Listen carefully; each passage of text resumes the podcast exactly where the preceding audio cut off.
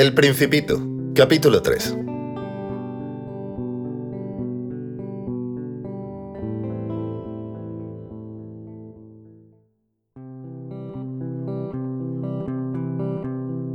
Necesité mucho tiempo para comprender de dónde venía.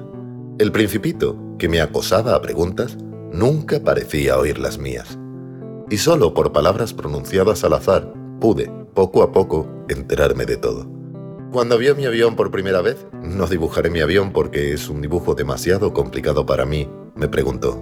¿Qué es esta cosa? No es una cosa. Vuela. Es un avión. Es mi avión. Y me sentí orgulloso haciéndole saber que volaba. Entonces exclamó. ¿Cómo? ¿Has caído del cielo? Sí, dije modestamente. ¡Qué gracioso! Y el principito soltó una magnífica carcajada que me irritó mucho. Quiero que se tomen en serio mis desgracias. Después agregó. Entonces, tú también vienes del cielo. ¿De qué planeta eres?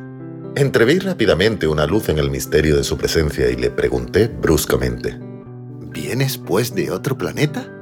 Pero no me contestó. Meneaba la cabeza suavemente mientras miraba el avión. Verdad es que en esto no puedes haber venido de muy lejos.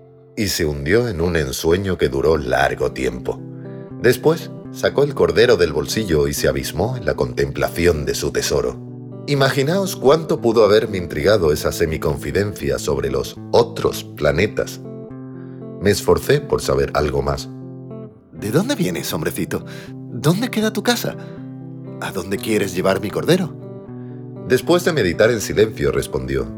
Me gusta la caja que me has regalado, porque de noche le servirá de casa. Seguramente. Y si eres amable, te daré también una cuerda para atarlo durante el día y una estaca. La proposición pareció disgustar al principito. ¿Atarlo? ¡Qué idea tan rara! Pero si no lo atas, se irá a cualquier parte y se perderá. Pero, ¿a dónde quieres que vaya? A cualquier parte. Derecho, siempre adelante. Entonces el principito observó gravemente. No importa, mi casa es tan pequeña. Y con un poco de melancolía quizá, agregó. Derecho. Siempre adelante de uno no se puede ir muy lejos.